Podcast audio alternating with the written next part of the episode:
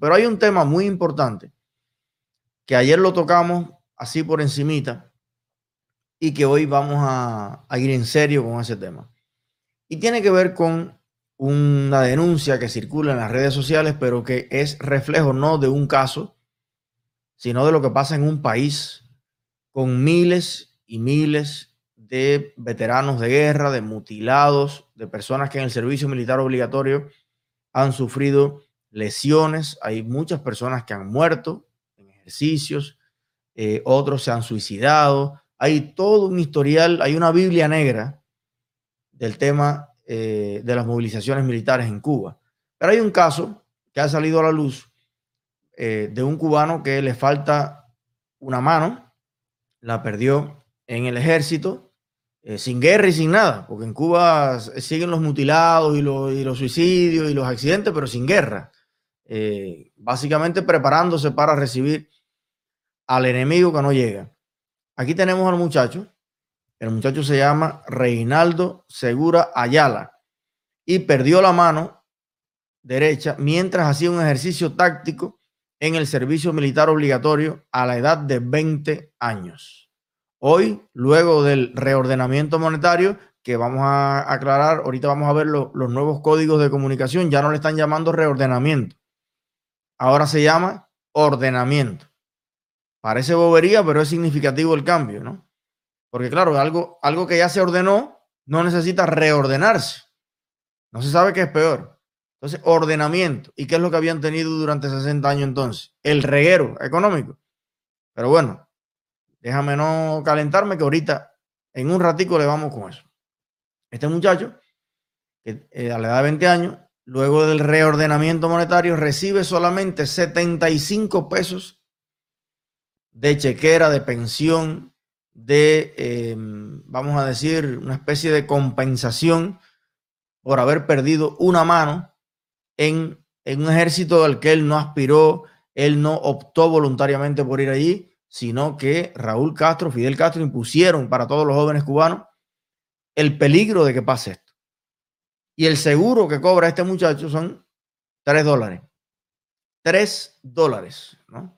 Y casualmente, dos o tres días antes de yo eh, saber de esta noticia, conocí a Lázaro, participante cada vez más frecuente en nuestra directa, que es un joven cubano que vive en Marcos Island, aquí en Florida, y que el fin de semana estuvimos compartiendo con él, con su familia, eh, su bellísima esposa, un niño que aquello es eh, genial, que vamos, van, a estar, van a estar jugando juntos de nuevo este fin de semana acá en Miami con Elisa. Pero resulta que Lázaro tiene una historia parecida, porque él estuvo, bueno, parecida y diferente. Eh, estaba en el ejército aquí en Estados Unidos, tuvo un accidente, ahora vamos a conocer todos los detalles, pero resulta que la atención del ejército de los Estados Unidos a una persona que tuvo un accidente en sus maniobras, tiene algunas diferencias. El país malo, el país que no le importan las personas, que les da igual, que eh, lleva a los latinos a morir a los lugares y que no le importa nada y qué tal. Bueno, vamos a ver algunas de las diferencias, pero para no estar improvisando, vamos a escuchar la historia directamente de su protagonista. Bienvenido en directo con Eliezer. Lázaro. Hola Eliezer, ¿qué tal? Bien, muchísimas gracias Green Nomo por seguir apoyando siempre nuestro canal, nuestra plataforma, también el señor Ernesto Zavala. Muchísimas gracias. En primer lugar, gracias a ustedes, estamos aquí. Así que son nuestros seguidores y los miembros de nuestro canal los principales sponsors de nuestra plataforma. Lázaro, ¿Cómo estás? Todo bien, Eliezer, ¿qué tal? Un saludo, compadre. Saludos a ti, a, a, todos los que están ahí contigo y a las personas que nos están viendo ahora. Oye, es un gusto eh, volver a verte y además que nos vamos a ver mañana y vamos a pasar un día espectacular. Pero teníamos pendiente esta conversación porque para mí fue muy importante lo que me contaste. Si podemos hacer primero brevemente un poquito de, de historia, cómo, cómo y por qué te enrolas en el ejército, cuál fue tu experiencia, qué tiempo estuviste allí, para luego ir al accidente. Seguro. Bueno, primero quiero empezar con, con, alguien que es cubano y que fue el primer cubano que, que cayó en, en, la operación Iraqi Freedom, en la invasión, la primera invasión en el 2003 a Irak, su nombre se llama Armando Ariel González, que eh, eh, fue parte de mi familia y, y, cayó en el 2003 como parte de Iraqi Freedom. So, primeramente quiero hacer un pequeño tributo aquí a él y a todas las personas que han estado, eh, perdón, se me son un poco los compadres, a todas las personas que han dado su vida por esta gran nación que nos ha abierto las, las, las manos y siempre han habido personas jóvenes dispuestas a hacer actos de violencia para que personas como nosotros podamos vivir en paz. Desgraciadamente, a las personas, a la, a la, maldad que hay en este mundo, muchas veces hay que lucharla con violencia. Y siempre han habido jóvenes dispuestos a, a cometer actos de violencia para mantener la paz que todos nosotros disfrutamos. Uh, quería tomar ese, ese momentico. Entonces, pues nada, yo llegué en 2000, 2013 de Cuba. Eh, estudié medicina, en, eh, estaba estudiando medicina en Cuba y bueno, eh, eh por reclamación, planificación familiar llegué a los Estados Unidos. Eh, ya tenía conocimiento por parte de, por parte de mi, mi familia que, que, había servido, este, familiar mío que en los Estados Unidos, etcétera, y sabía como de los beneficios que tenían porque después del fallecer yo conocí de, cómo el gobierno no se olvidó de su familia y, y, siguieron atendiéndolo, etcétera. Uh, yo llegué acá y, como todo cubano, llegamos a un país donde existen muchas oportunidades, pero es muy difícil cuando tú llegas acá saber discernir cuál es tu oportunidad, qué camino tomar, qué vas a hacer. En mi caso, llegué solo, eh, tenía familiares, pero nadie así que me diera un, un, apoyo, un apoyo económico, tuve que ir como todo el mundo a trabajar, etcétera. Y entonces, pues, quería estudiar, y entonces, pues, empecé a, empecé a investigar todo esto de las Fuerzas Armadas en general, porque son diferentes ramas de las Fuerzas Armadas. Aquí en los Estados Unidos está el Army, está el Navy. Eh, del Navy hay una subdivisión que es el Marine Corps, que son los marines, que le dicen.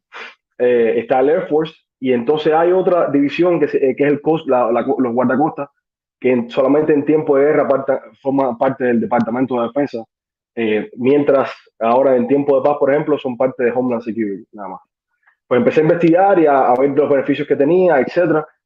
Eh, ya, ya eh, como en el 2015, ya me sentía más cómodo con el inglés, ya yo sentía que, que tenía que uh, tomar, mi, vida tenía que tomar otro camino, quería como empezar ya a, a, seguir avanzando en este país y entonces tomo la decisión de ir a, una, estación de reclutamiento del Army y tomo el examen, un examen de admisión que ellos tienen que basado en tu, en, en tu experiencia eh, universitaria, notas y el resultado de ese examen que es en inglés, que es un examen que tiene diferentes eh, aplicaciones como historia, redacción, gramática, matemática, etc. Y según ese resultado ese examen eh, y, y, tus aptitudes, tanto mentales, físicas, etc., pues son las carreras que tú puedes elegir. Esto varía dependiendo de la, de rama que tú elijas. Eh, en el Army funciona de esta forma, en, otros, en otras ramas pues funciona de una manera diferente. En este caso puedo, hablar por la mía, que fue, que fue el Army. Entonces, ahí obtuve una, un contrato de enfermero por seis años, en el 2016. Y entonces, pues ahí me, me embarqué en esta, un poco de aventura, ¿no? Lo tomé en aquel momento uh, muchas cosas nuevas, aprendí muchísimo. Uh, yo había, como por supuesto, lo que tenía experiencia de la vida civil y entonces experimentar, porque primero cuando tú entras al Army, ¿no? cada servicio es diferente, en el Army todo el mundo es como soldado antes que cualquier cosa. So, incluso si tú vas a ser cirujano o piloto, lo que sea, todo el mundo pasa por un momento de combate que oscila dependiendo del momento del año, pero es aproximadamente como tres meses y algo, cuatro meses, todo depende.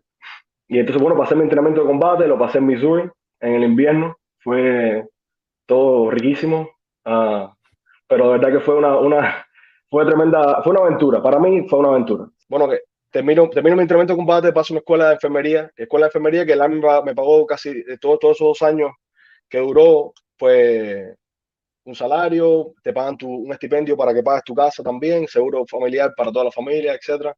Bueno, Oye, pero espérate, porque le estás pasando por arriba así. Se, di esas cosas una por una y suave, porque ese es el tema. Ese es el tema. Bueno, Bueno, y, y también, bueno, y, qué bueno que ojalá que alguien me escuche y se inspire y pues y le vaya también, tú sabes, pues pueda realizar su sueño. Pues si una vez que terminas tu entrenamiento de combate, pues pasé a una escuela con instructores civiles. Pues, era algo gracioso porque estabas en el Army, pero ibas a una escuela normal de enfermería que está, eh, que está en este caso bajo la licencia del estado de Texas.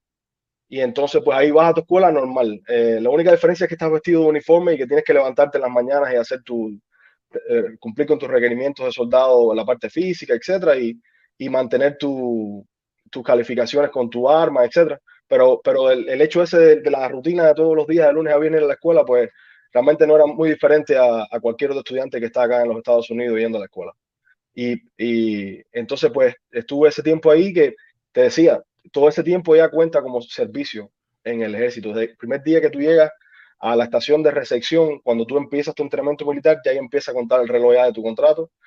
Eh, este tiempo que estás en la escuela, como mi escuela era eh, especial en el sentido del el, el, la, lo largo que era la escuela, etcétera, pues te dejan a, traer tu familia, donde sea que esté la escuela, el Army muda a toda tu familia.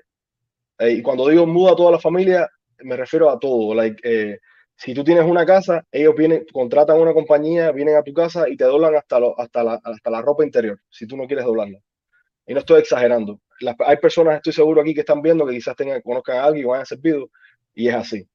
So, eh, estuve con mi familia allá en, en, en, Texas mientras estuve en la escuela.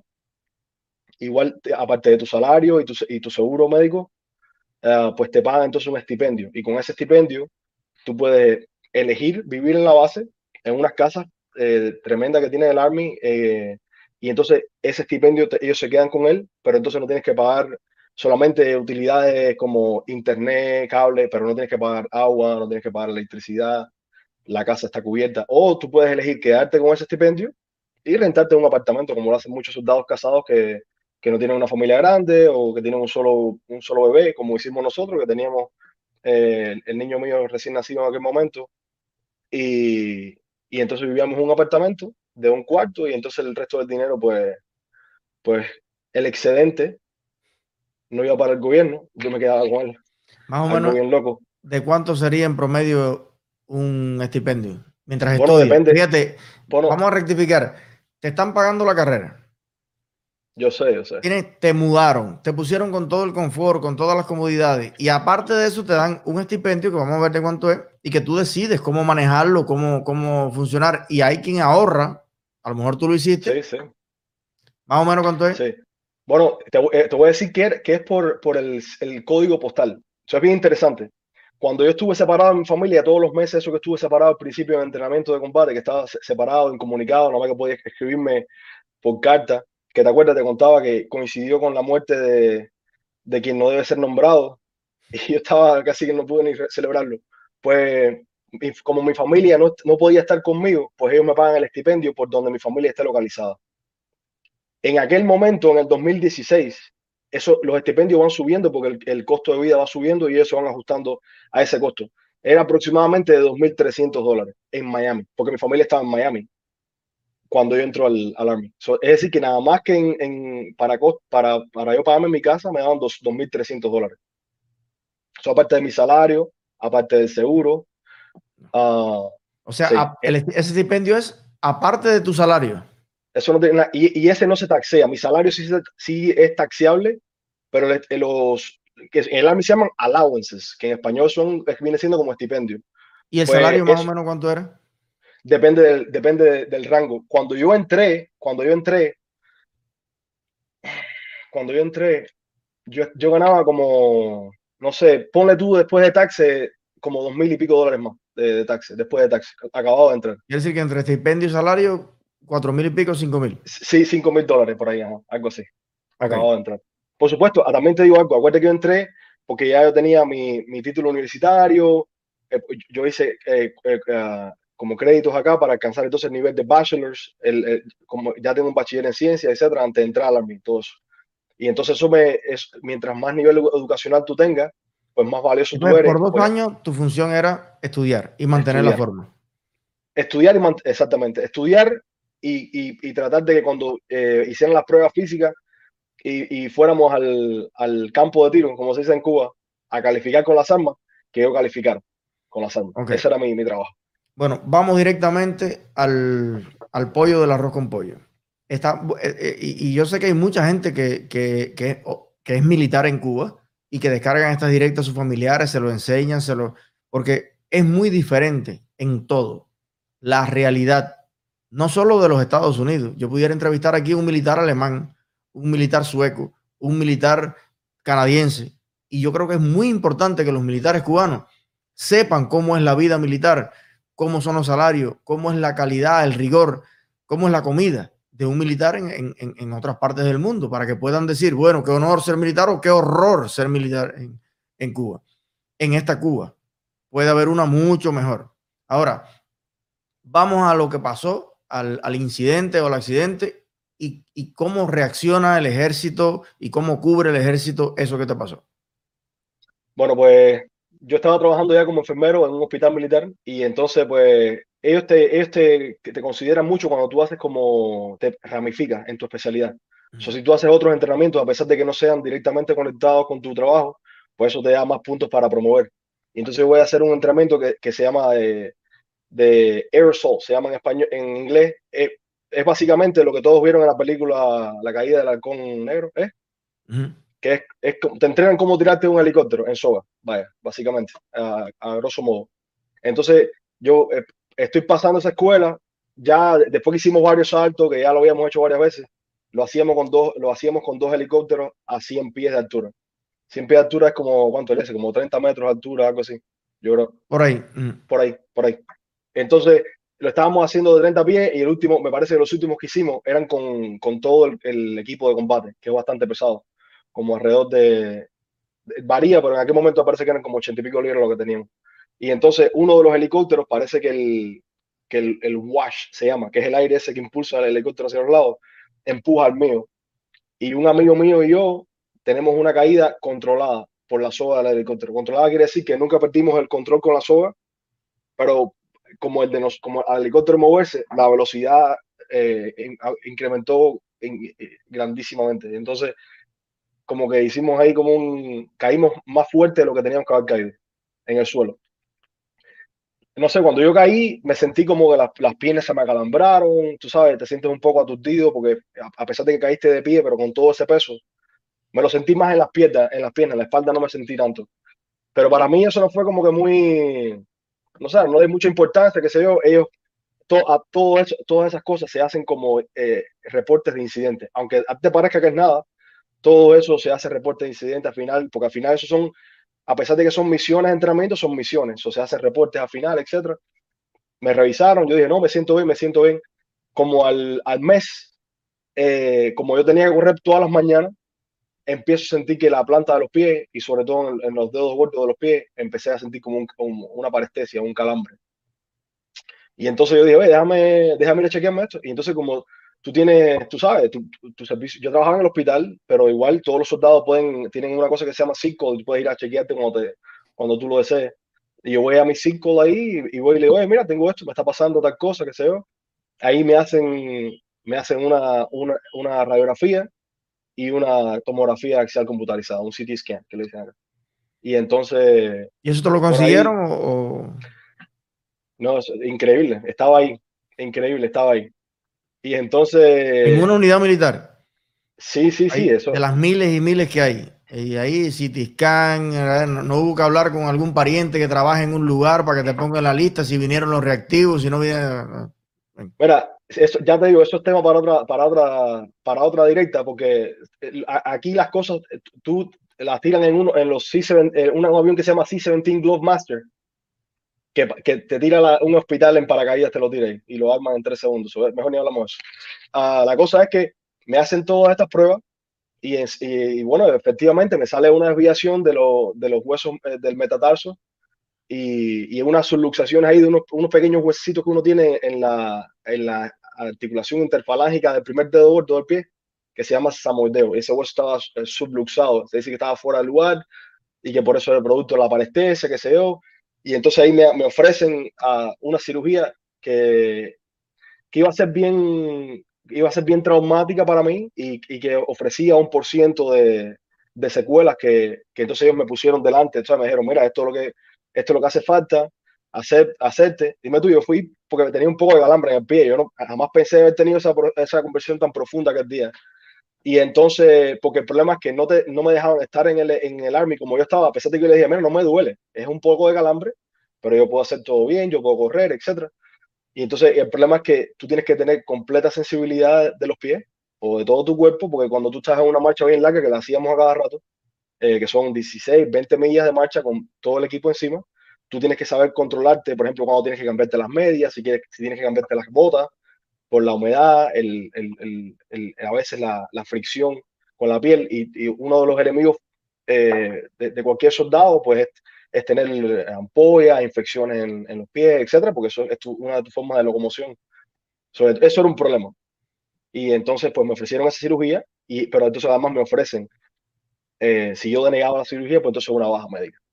Y entonces, pues bueno, lo discutí con mi familia, etcétera. La cirugía, uh, producto a que en Cuba tuve cierta exposición a esto de la cirugía ortopédica, pues sabía que habían grandes probabilidades de, de, no recuperar completamente la movilidad en el pie, etcétera. Todavía soy una persona activa, tengo 32 años nada más, entonces, pues yo opté la parte de, de la baja médica. Y entonces, pues a partir de ahí empieza, ellos toman las riendas literalmente del proceso.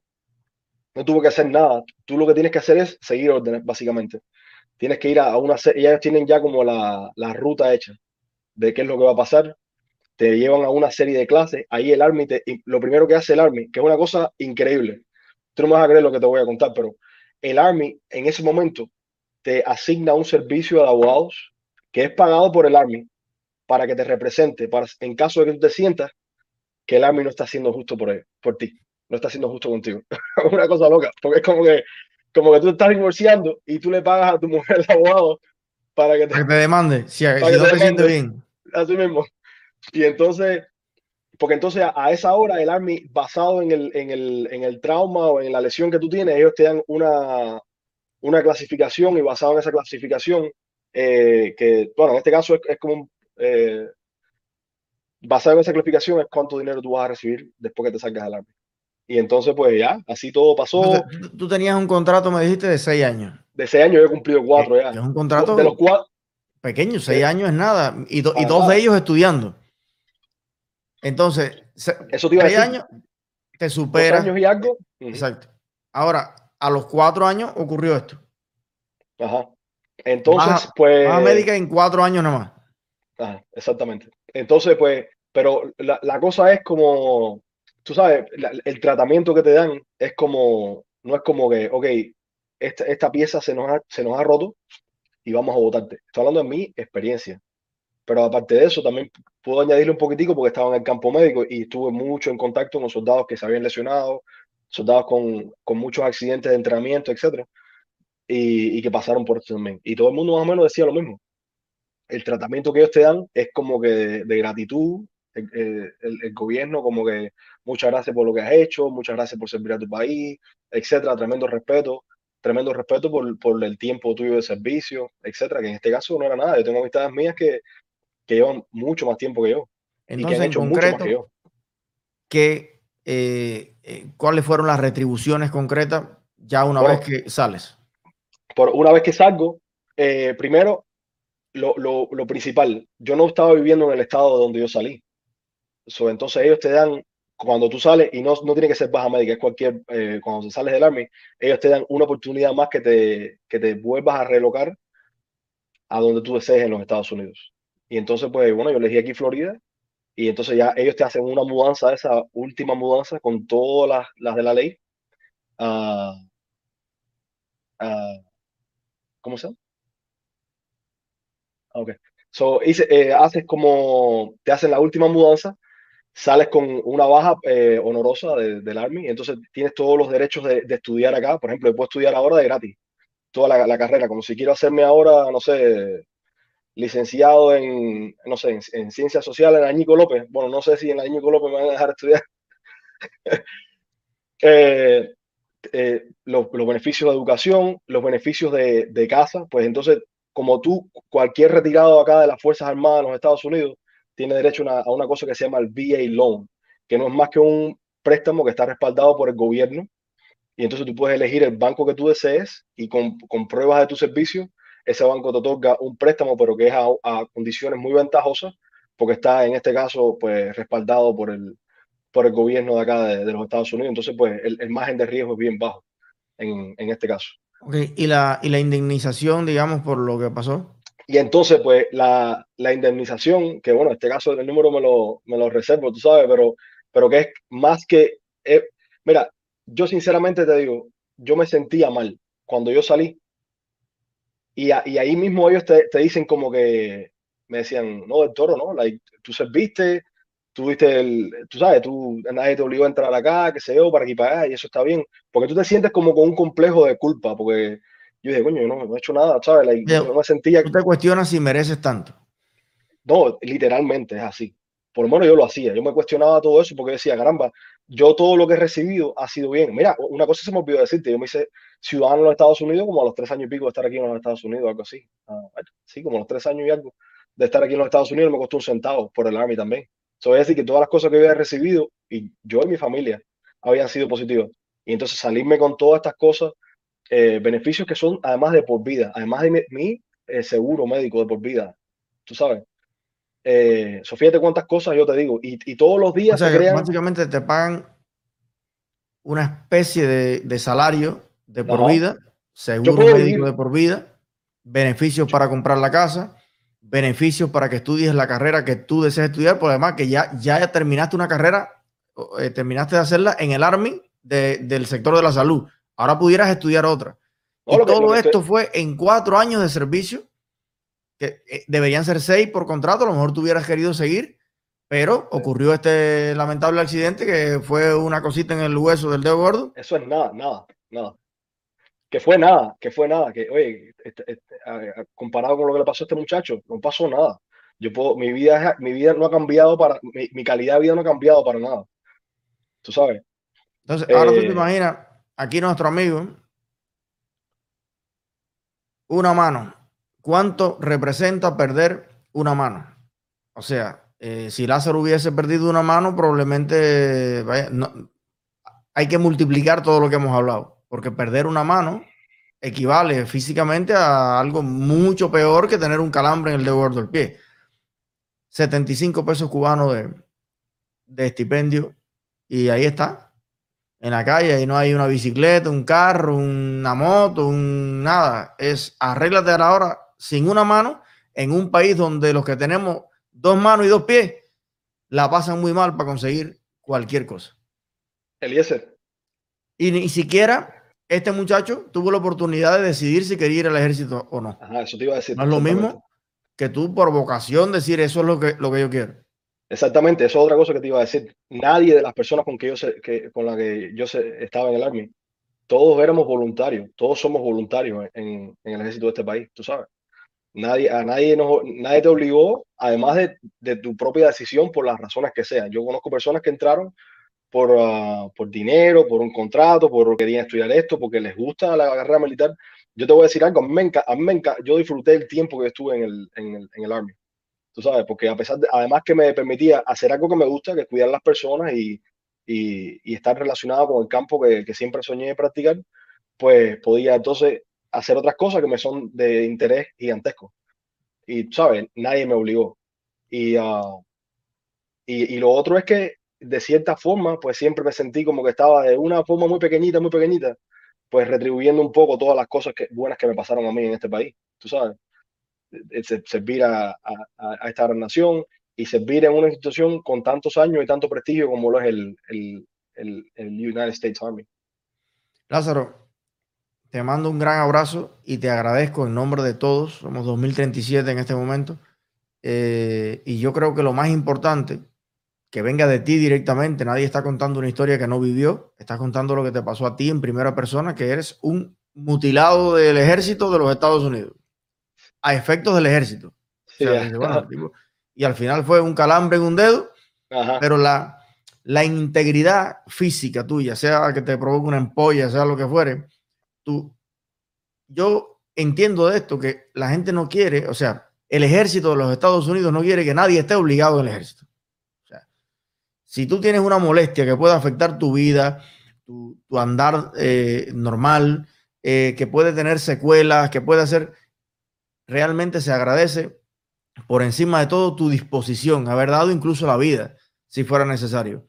Pero lo más importante es el, individuo, o sea, la, persona que pueda retomar una vida con tu hijo, con tu familia, que pueda... Y, y lo que más me choca de esto es que cuando tú vas a Cuba y escuchas la propaganda, la propaganda es al revés. En Estados Unidos las personas no le interesan a nadie, ni los latinos que están en el ejército, mucho menos, eso es carne cañón. Y en Cuba, el centro de la revolución es el hombre, el centro de... Pero cuando vas a los hechos, que son siempre en el comunismo muy diferentes los hechos al televisor y a la propaganda, en Cuba las personas que han tenido accidentes y que han luchado y que han hecho y que fueron al gol y que vinieron, son miserables totalmente. Económicamente, físicamente, no tienen ningún tipo de atención de nada. Creo que hacía años atrás, hace 20 o 30 años, algunos combatientes destacados que después tenían que seguir haciendo cosas, les daban un diploma, una, una medalla, una cosita. Pero señores, eh, en la práctica, en la práctica, eh, eh, es algo irrespetuoso, irrespetuoso con el ser humano y con, con, los hombres y mujeres valientes que yo les envío un gran agradecimiento a los hombres y las mujeres que en todos los países del mundo yo creo que hacen lo, lo que haya que hacer por tal de que lo que dejan atrás, sus hijos, su familia y el país entero pueda vivir en paz como tú eh, explicabas. Para mí, el ejército en cualquier parte del mundo es una institución de las más respetables que puedan existir y que sin ellos no tendríamos el, mundo que tenemos. O sea, esta paz de poder ir al mercado, comprar dos tomates y ir para atrás, no existiera si no tuvieran las naciones, hombres y mujeres como tú, dispuestos a cuidar a la nación. Entonces, creo que como acto elemental de justicia, debemos en una Cuba democrática, incluso a los que hayan servido en algún otro momento, y a lo mejor están viejitos, por honor, por vergüenza, por lo que sea, entiendo que fueron dirigidos y liderados por una dictadura, pero también en Cuba hay mucha gente que se hizo piloto y que se hizo artillero y que se hizo tal, porque tiene la vocación como un joven en cualquier parte del mundo de manejar un avión de combate o de ser un, artillero y no necesariamente entiende que está sirviendo a una dictadura. O sea, eh, eso es algo que, no solamente no lo entiende mucha gente en el ejército en Cuba, no lo entiende el pueblo. Hoy, gracias al Internet, empezamos a tomar conciencia de la gran tomadura de pelo que, nos hicieron a todos, al militar y al que no es militar. Pero ojalá a este muchacho que perdió una mano en esos ejercicios podamos en un futuro también darle una pensión digna, darle ayudas para que compre una vivienda, eh, un medio de transporte y le pueda decir también el país gracias por tu servicio, que es la frase que más se repite aquí. Cada vez que yo estaba en un aeropuerto y bajaba un avión de militares, eso era desde los niños, los viejos, todo el que está, todo el mundo cuadrado. Gracias por tu servicio. Y todo el mundo te deja pasar, todo el mundo tal, porque entiende que lo que tú estás haciendo es vital para la vida de todos nosotros. Gracias, Lázaro. Un último mensaje. Pues, Lese, pues, no, otra, una cosa que quería decir y es para, voy a poner la, la teja antes que caiga la botera ningún sistema es perfecto. ¿Sabes? Siempre en un sistema cabe el, la mejoría. Ahora, yo te puedo decir a ti que por lo menos este se mueve al menos en la dirección de la mejoría. Y lo sé porque eh, estuve cuidando muchos veteranos de la Segunda Guerra Mundial, de la Guerra de Corea, de la Guerra de Vietnam, y todos ellos hablaban horrores de lo que como el, departamento de veteranos funcionaba en aquella época y cómo fue mejorando y cómo ahora tienen muchas más atenciones y, le cubren más eh, todos sus padecimientos, etcétera. todo se mueve en el sentido adecuado. Y lo otro es que, ah, que para todos esos cubanos que quizás algún día quisieran, no, no, han encontrado su profesión, pues que, que, no vengan con ese estigma de, de, que uno viene de Cuba, etcétera, que hagan su tarea. Muchas veces tu oportunidad aún te, te, falta por, por, te falta por descubrir tu oportunidad. Y, y darle gracias a ustedes por todo lo que hacen, de verdad que sí. Un abrazo. Gracias, Lázaro. Nos vemos mañana. Dale.